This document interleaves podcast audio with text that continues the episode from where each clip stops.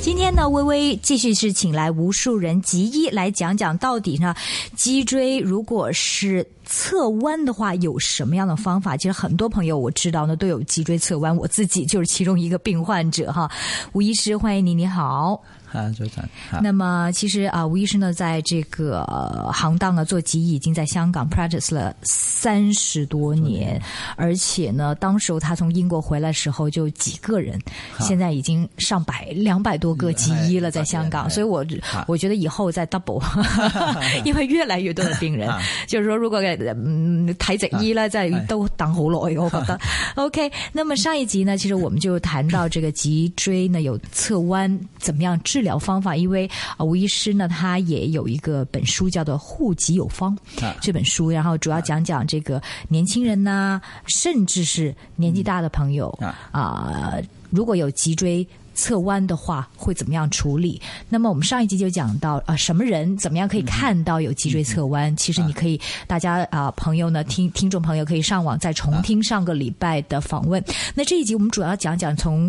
如果知道有脊椎侧弯的话，有什么治疗方法？那我上次呢就问过是吴医师，我说哎，啊、可能是时不时睇只医帮我整下只啊，多啲游下水啊哈啊哈，或者係做下瑜伽啊，咁好唔好？佢話誒誒睇只醫咧，幫你整骨咧，就係減少痛楚嘅啫，啊哈哈，唔會係治本嘅。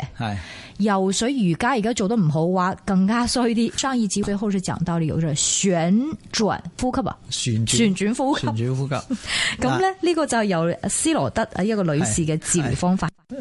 再講多少少佢啲資料啊。其實佢係一個普通人嚟嘅啫，係啊，係啊，佢係一個病人嚟嘅啫。其實啊咁咧就因為當時誒、醫呃生叫佢用支架，佢又唔用；叫佢做手術，佢唔做。咁佢就對住塊鏡，十幾歲啫嘛嗰陣時，佢都未讀書，即係誒、即係讀緊唔知中學、小學啦。咁、個問題就話咧，佢對住塊鏡就去練習一啲姿勢，去矯正佢嗰個脊柱側彎嘅。咁就當佢去到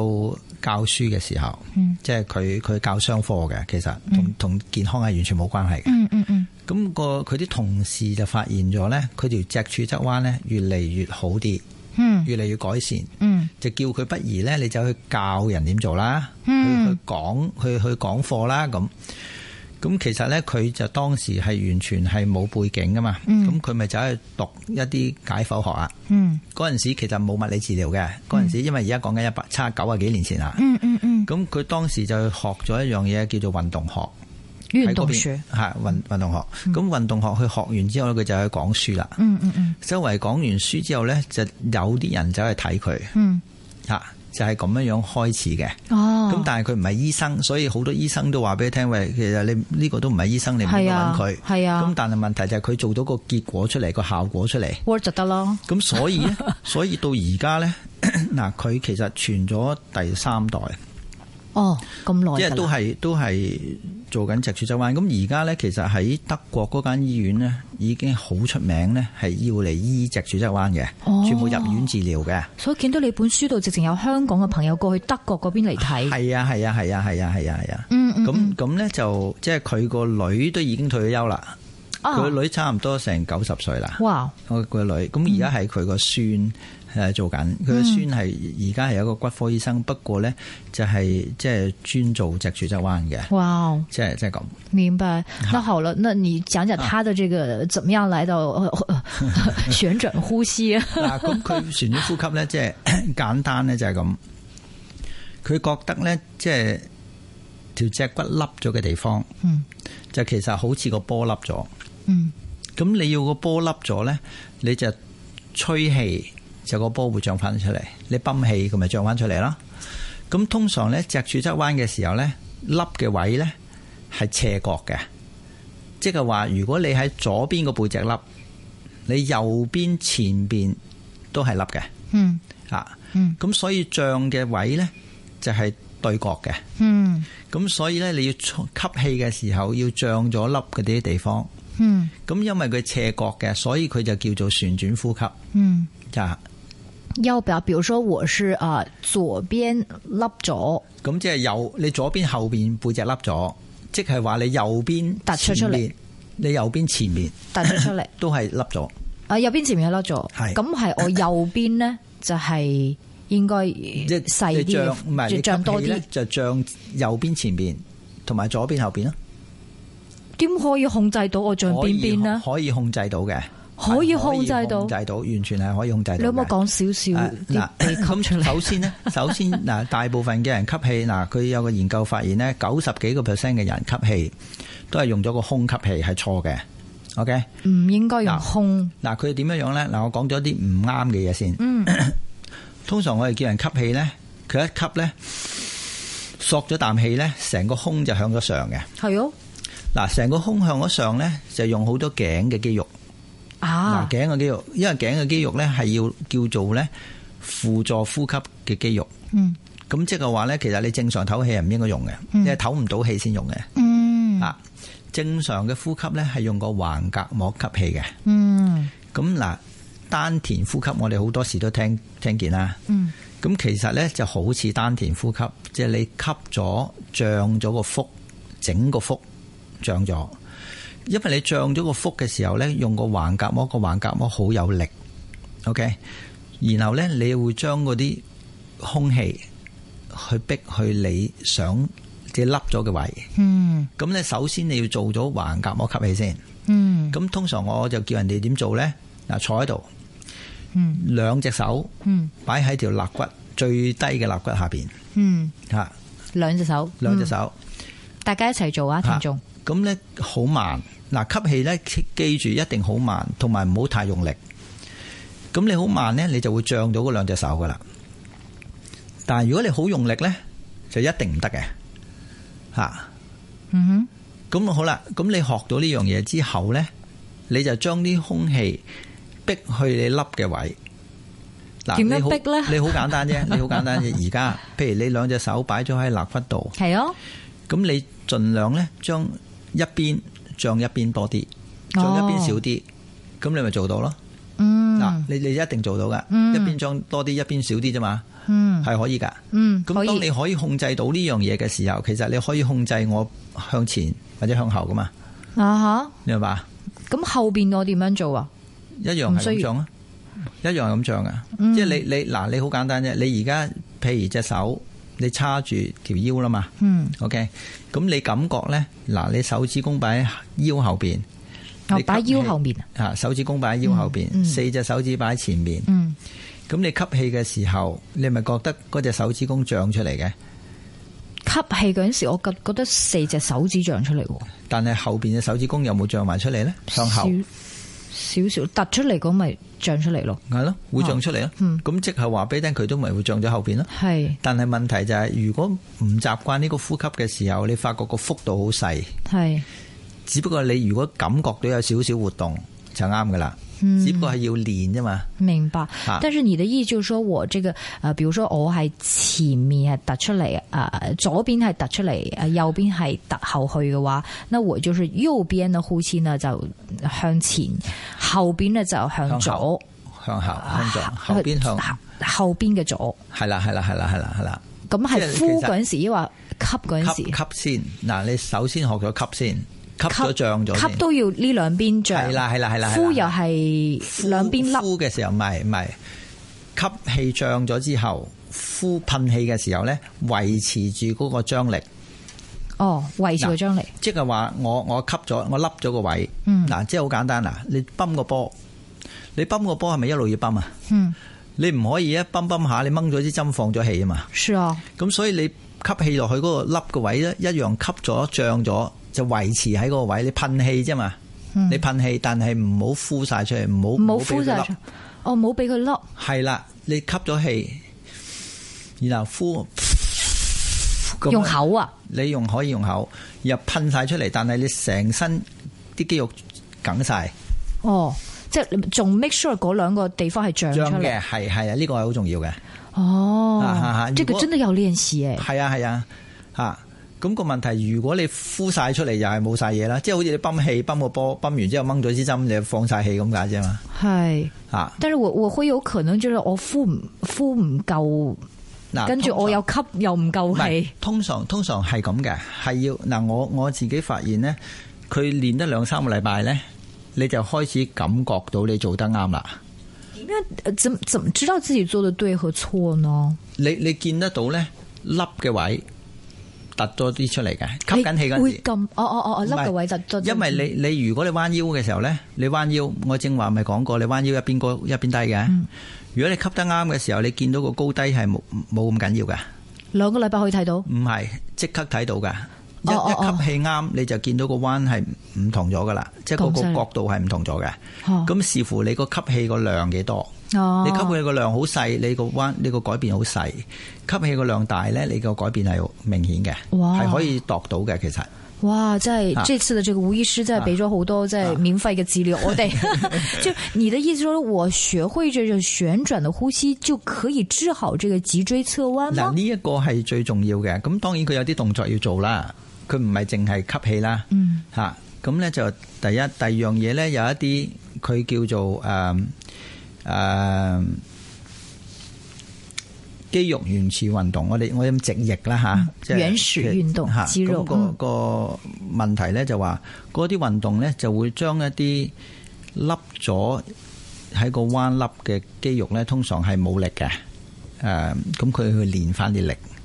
等佢可以夠力去承擔翻你歪嘅地方，即係佢要有個矯正功能。嗯，咁呢就嗰、個即係運動呢，其實就好視乎你不同彎係不同嘅動作嘅，嗯即係佢唔係個個彎都係嗰個動作。嗯，咁、所以就唔可以喺呢一度話俾你聽，喂，你你而家個彎，你就因為你都咁唔樣，做我哋都唔知你咩咩彎，係啦係啦係係啦嘛係啦係啦係啦。明白。那你刚才说脊椎侧弯，有时候是胸椎弯，有一些是腰椎弯。那有没有一些朋友是两个都有弯的话，那咁就好麻烦啦，系咪？誒呃唔係。啊，嗱，其實呢個問題就係咁，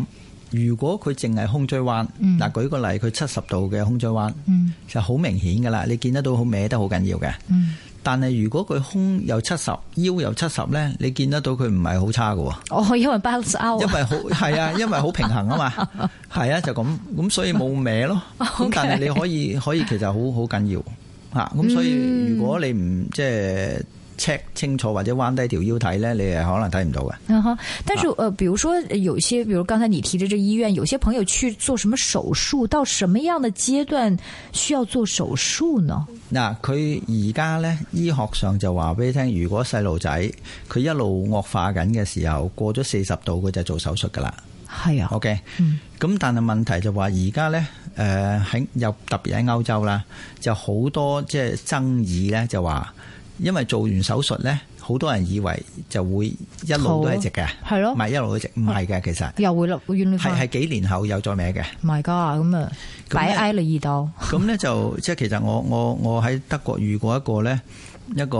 佢本身係物理治療師嚟㗎，係咁佢佢十自己都係幾歲彎，佢自己係彎，咁佢自己俾人做過手術，係十幾歲做過手術，唔係佢係啊德國人佢係唔係佢係南美嘅人，南美人，嗯。佢佢因為做完手術好好唔開心，OK 就呃後尾去咗美國做嘢，嗯因為一個男朋友走咗，點解 OK，佢唔開心啊？做完手術，一個男朋友走咗，哦哦，哦因為 OK，嗱唔係咁因為又個手術唔成唔功係啊，個手術 個手術又令到佢自己心情唔係幾好啦， I see 因為覺得有條鐵喺度啦，OK 啊會擠條鐵入邊㗎，係啊，脊即係條椎鐵拉一直噶嘛，咁佢條條脊骨咪唔彎得咯，唔你痛話唔嗯痛㗎？咁梗係痛啦。我見過見過有啲人開完廿幾歲開完之後咧，就食咗三四年止痛藥嚇。咁咁個問題就係哦佢喺嗰邊做物理治療一路都 OK 冇乜事，係，但係咧去到大概誒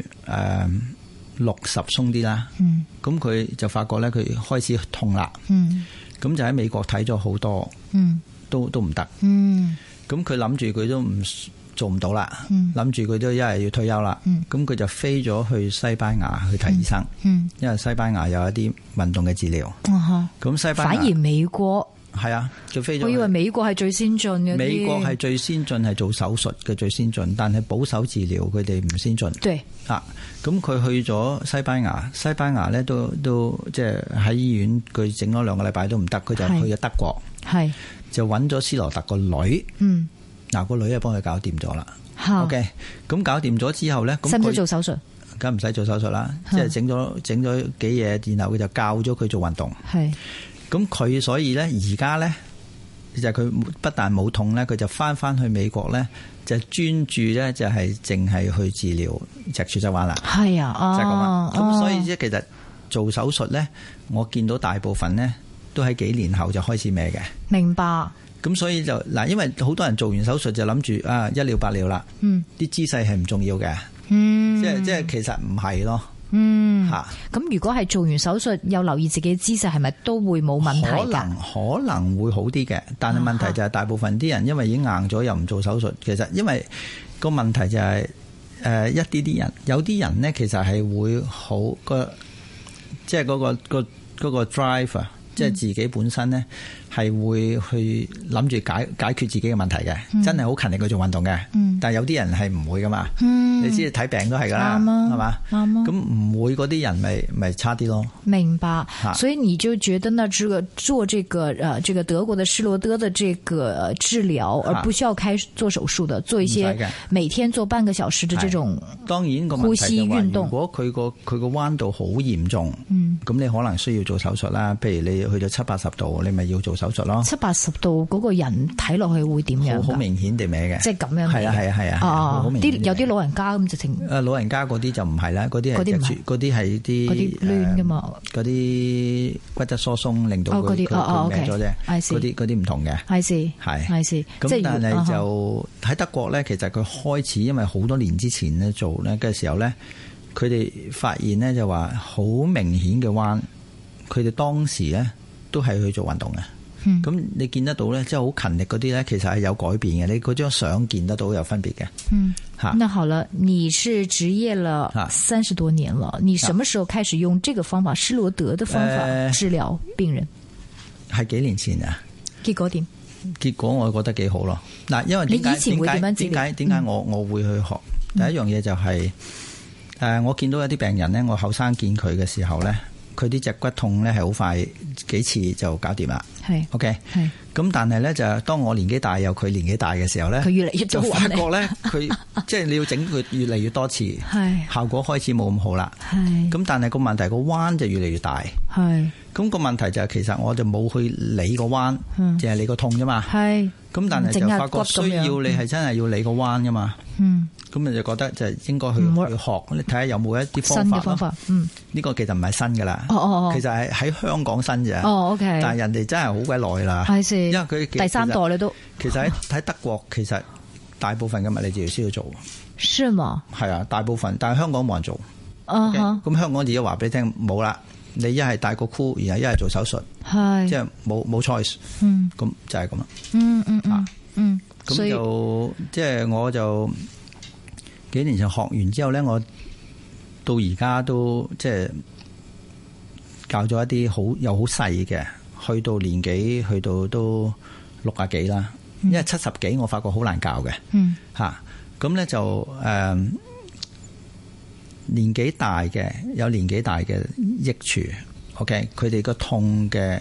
即係腰嘅痛嘅程度或者腿痛嘅程度係明顯減少嘅，嗯可以行行遠好多嘅。以前有啲人呢，可能行十幾分鐘就唔得噶啦。嗯 OK，咁呢就係細嘅呢，就係佢做咗嘅時候見得到個彎度係明顯改善嘅。嗯，但是是什么样最有效呢？是哪个 age 的 group 是最唔有係效唔的？係唔係邊個 age？我覺得最難就係話你教到佢呼吸先，同埋佢最好可以企得到喺度做運動。但如果有啲人因為佢已經好痛呢，起唔到啊，企唔到啊。吓，因為如果你話七十歲，我叫佢企，然後單腳，因為有啲動作係單腳企喺啊度，然後另外一隻腳擺喺第二度嘅，嗯。咁唔穩陣呢，就驚佢跌倒。啊，老人家啊咁嘛咁所以呢，所以就即係做唔到去到六十五歲後呢，我就發覺難搞啲嘅。 I see， OK，咁、嗯但係如果六十五歲前呢，可以教到呼吸，同埋特別呢嗰啲平時有做開運動嗰啲呢，係、會好啲嘅。嗯啊，因為佢知道點吸氣啊，或者做過瑜伽啊嗰啲呢，即係嗰啲動作呢，佢會 sense 到啊，嗯做得好啲嘅。有唔從來唔做運動嗰啲人呢，麻煩嗯啲係係惡搞吃力啲啲嘅，係 所以跟年轻和呃，就除非是呃很大年纪，如果是嗯比如说是嗯三十岁跟五十岁，这个分别不大哈。唔大。不過最緊要其實係個決心，嗯我我我覺得有啲人係真係好有決心，佢去解決佢嘅問題，佢就肯做。因為痛痛得犀利啊嘛，佢唔唔係㗎，有有啲人性格嘅有問啲題係啊，性格同性格好好大關係係。嚇、有啲人天跌落嚟當被冚嘅咯，我冇所謂。冇 所謂，啊， 那就每天半個小時起 係碼啦，係啦，起有碼多久可以見到效果？嗱，佢喺德國咧就話誒、嗯通常三四個禮拜。咁我覺得三四個星期，咁快即係我我自己覺得就話，如果佢三四個禮拜呢，通常如果有症狀嘅呢，其實係好明顯你見到分別嘅。嗯，即係唔同。如果冇症即係狀，冇症狀嘅，你淨係講個彎呢，係咯，就難講啲啦，因為我咁啊哋係唔會成日去照張片啊，係你明白？係咁但係即係誒、嗯其實我我我我通常就會做完呢啲呢啲病人呢，我大概一年左右我先至去照張片。嗯，譬如啊一年之後，你幾多病人有幾？譬如十個病人有幾多個真係好明顯嘅改善？嗱，真係做運動嘅，你大概你好明顯嘅改善嘅呢，你大概有三四十個 percent，三四個 percent，三四四十十個個 percent percent，。係啦咁其他五六十個 percent 係因就為係佢你哋做唔下唔做，做下，係每一日一定要半個鐘頭。係啊。有啲人放假又唔做，即係好忙又唔做，咁樣做做下又又變晒樣，係，因為你你你嗰個運動要好，真係要做得好啱嘅。 OK，即係除了呼吸，還有另外一些運動。啊係啊不過我們是係啊 on 係 air 啊就好難解釋。好難解釋，因為因為你好多種唔同嘅啊運動。但是其實，在你這本書上，啊就是户籍有方有一些圖片，哈哈哈然後加上文字的話，可能啊會理解多一點。哈，對，那麼如果再再更深入的話，可能就再麻煩啲就睇你噶啦。今天呢是非常感謝，我們是一連兩集，來自是吴树人吉医啊，他本身也是香港脊骨神经科医学院的基金啊，一个是是嗯参与者会员还是创办人还是怎么我我我樣係創辦人，創辦人咁個基金做咩㗎？個基金主要係即係籌款去起一間香港嘅脊醫學院。哇，有意義喎！OK，啊非常感謝吴樹人醫生，啊，OK，謝謝你好。